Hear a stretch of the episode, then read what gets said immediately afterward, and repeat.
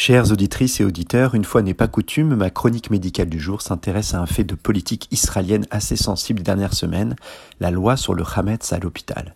Étant donné qu'un sondage récent par une chaîne israélienne francophone donnait à 50-50 les partisans ou détracteurs de cette loi, un peu à l'image de ce qui se passe en Israël actuellement, je me garderai bien de donner mon opinion politique sur le sujet, de peur de perdre 50% de mes 10 auditeurs réguliers.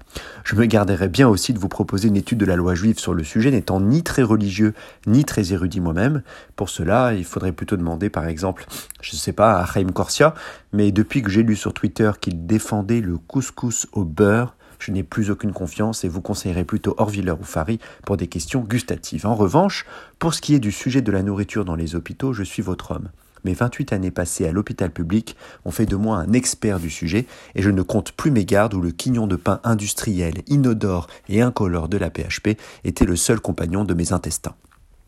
Donc en Israël, la loi interdisant le Hametz à l'hôpital pendant les fêtes de Pessah a été adoptée, marquant ainsi du sceau de la religion l'institution publique que sont les hôpitaux israéliens. Il faut toutefois préciser que cela fait des années que les hôpitaux ne servent pas de Hametz pendant Pessah, ce qui est assez logique pour un État juif. D'ailleurs, dans tous les pays du monde, la nourriture servie à l'hôpital reflète les traditions locales. Lorsque j'étais externe, par exemple, on servait systématiquement un ballon de vin rouge aux patients qui avaient l'habitude de boire du vin au repas, officiellement pour éviter le risque de sevrage. Donc en Israël, ce qui change, ce n'est pas de ne pas servir de pain pendant Pessah, c'est le fait d'interdire aux visiteurs et au personnel de pénétrer à l'hôpital avec du Hametz. Le projet de loi initial de la droite israélienne demandait à fouiller les gens à l'entrée de l'hôpital, mais ce point n'a pas été retenu. Finalement, la loi votée dit que les directeurs d'établissement ont le droit d'imposer l'interdiction, sans fouille personnelle, à condition de faire un affichage informatif et de l'inscrire dans le règlement intérieur et sur le site web destiné au public. Qui va donc être affecté par cette loi?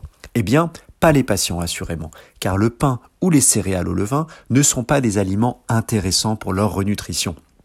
Le pain blanc a un index glycémique très élevé et les céréales complètes apportent certes beaucoup de fibres, mais ce sont plutôt des nutriments à éviter dans certaines situations médicales, comme la préparation digestive avant un geste d'endoscopie ou de chirurgie abdominale.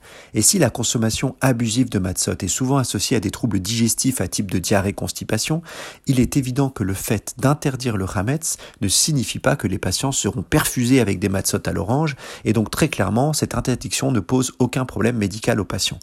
S'agit donc réellement d'un débat politique sur l'interdiction faite aux visiteurs et surtout au personnel soignant non juif ou non pratiquant. Rappelons qu'environ 17% des médecins israéliens sont musulmans et que ce pourcentage est encore supérieur dans les hôpitaux publics, sans parler du personnel hospitalier non médical. Donc en résumé, cette interdiction, lorsqu'elle sera appliquée par les directeurs d'établissement, ne changera rien pour les patients et n'aura pas d'impact sur leurs soins. Quant à la question politique et éthique, c'est une toute autre histoire.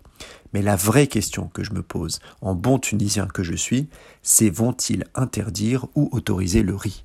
Je vous remercie de votre écoute et je vous souhaite une excellente journée sur RCJ.